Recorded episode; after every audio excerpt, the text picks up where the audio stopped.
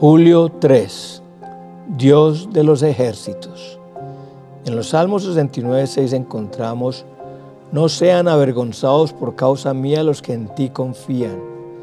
Oh Señor Dios de los ejércitos, no sean confundidos por mí los que te buscan, oh Dios de Israel. Ha llegado el fin de nuestra vergüenza, el fin de nuestra aflicción y comienza un tiempo nuevo para los que confiamos en Dios. Qué emocionante es saber que como hijos del, del Dios de los ejércitos, no será para nosotros un impedimento. Si es necesario, el sol y la luna se detendrán hasta que ganemos la batalla. Dios dice que nunca estamos solos en la batalla. Él está con nosotros. Dios tiene una fuerza de combate poderosa. Isaías 1:24 dice, por eso afirma el Señor, el Señor Todopoderoso, el fuerte de Israel. Me desquitaré de mis adversarios, me vengaré de mis enemigos. Josué 1:5 dice, nadie te podrá hacer frente en todos los días de tu vida. Como estuve con Moisés, estaré contigo no te dejaré ni te desampararé. A Dios no se le escapa nada. Tú eres intocable porque el escudo de Dios está a tu favor. El Señor de los ejércitos nunca duerme.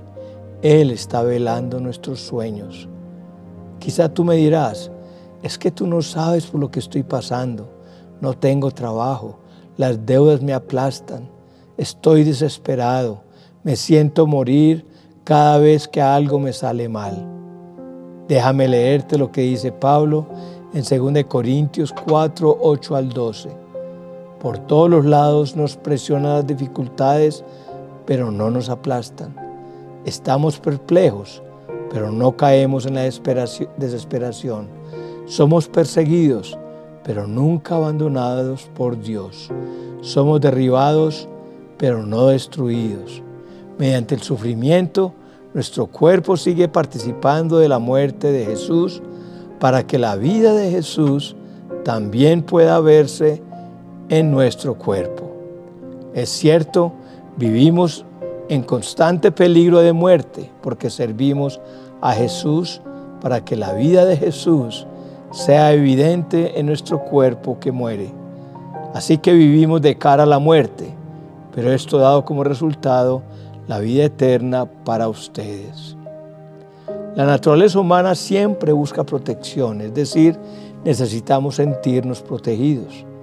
El enemigo aprovecha esa situación y nos hace pensar que Dios ya se adormeció para nosotros, que nos ha olvidado, que no nos protege ni nos cuida. Dios mismo te cuida en este momento. Él es tu sombra protectora es el Señor de los ejércitos. Isaías 27.2 dice, yo, el Señor, soy su guardián. Todo el tiempo ruego a mi viña. Día y noche cuido de ella para que nadie le haga daño. Quizá no te has dado cuenta porque estás más enfocado en el ruido que tus circunstancias producen a tu alrededor pero es necesario que apacigues tu corazón y escuches lo que el Señor tiene para ti. Estad quietos y conoced que yo soy Dios, dice el Salmo 46.10. Guarda silencio, deja que Dios pelee por ti. El Señor de los ejércitos quiere ser el Dios que libre tus batallas.